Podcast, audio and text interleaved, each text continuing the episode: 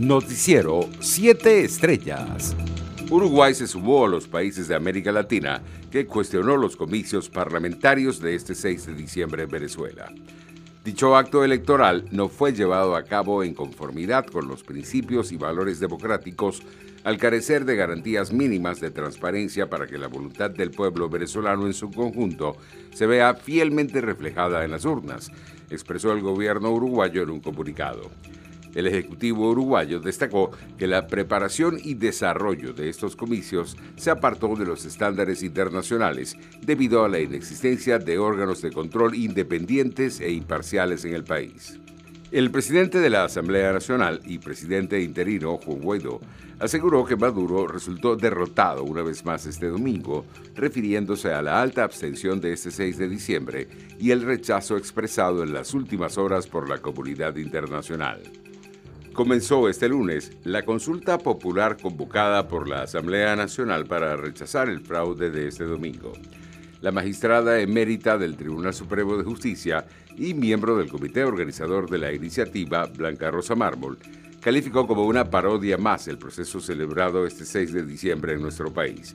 La jurista exigió a la comunidad internacional a cumplir con su deber de preservar la vigencia democrática en un país como Venezuela. El diputado electo por el Partido Socialista Unido de Venezuela, Jorge Rodríguez, aseguró que el Gran Polo Patriótico ganó 87 circunscripciones electorales nominales. El dirigente oficialista advirtió en rueda de prensa que el anterior Parlamento deberá responder ante la Asamblea Nacional las alianzas que han hecho con gobiernos agresivos contra Venezuela. Internacionales. Santiago de Chile retomará un régimen de confinamiento durante los fines de semana luego de registrarse un aumento en los contagios de COVID-19, según anunciaron este lunes las autoridades.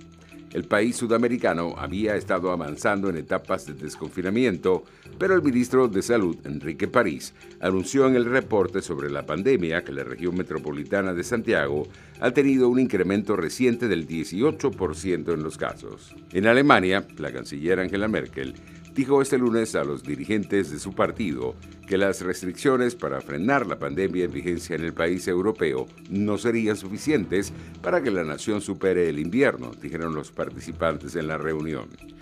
Confiar en la esperanza no nos ayudará, dijo Merkel a los legisladores de su bloque conservador en un debate sobre el creciente número de casos de coronavirus en Alemania, según informaron los participantes en el evento. La situación se está poniendo muy seria. Estas medidas no serán suficientes para superar el invierno, añadieron los participantes citando a la canciller, lo que implicaba que sería necesario un mayor endurecimiento de las restricciones. Economía. Los ministros de Finanzas y los banqueros centrales de las economías avanzadas del Grupo de los Siete apoyaron firmemente la necesidad de regular las monedas digitales, dijo el Departamento del Tesoro de Estados Unidos en un comunicado después de una reunión virtual de funcionarios. Los precios internacionales del crudo retrocedían levemente en horas de la tarde. En otras noticias, la Organización de Países Exportadores de Petróleo, Rusia y otros productores de crudo, alianza conocida como OPEP Plus, probablemente tendrá el 4 de enero su siguiente encuentro para fijar la política petrolera los precios internacionales del crudo caían levemente en horas de la tarde.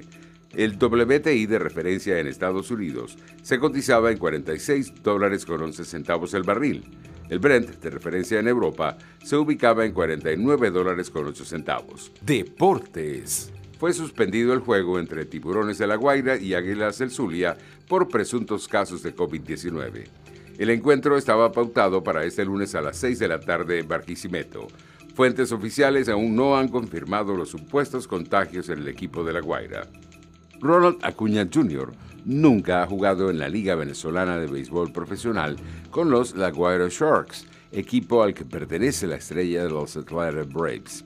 Pero eso no quiere decir que no juegue pelota en la sabana, el famoso poblado de la costa central de Venezuela, de donde jugadores de grandes ligas, como el propio Acuña y sus primos Kelvin y Alcides Escobar, entre otros, proceden, y en el que los juegos entre familiares y amigos a lo largo de diciembre son una tradición.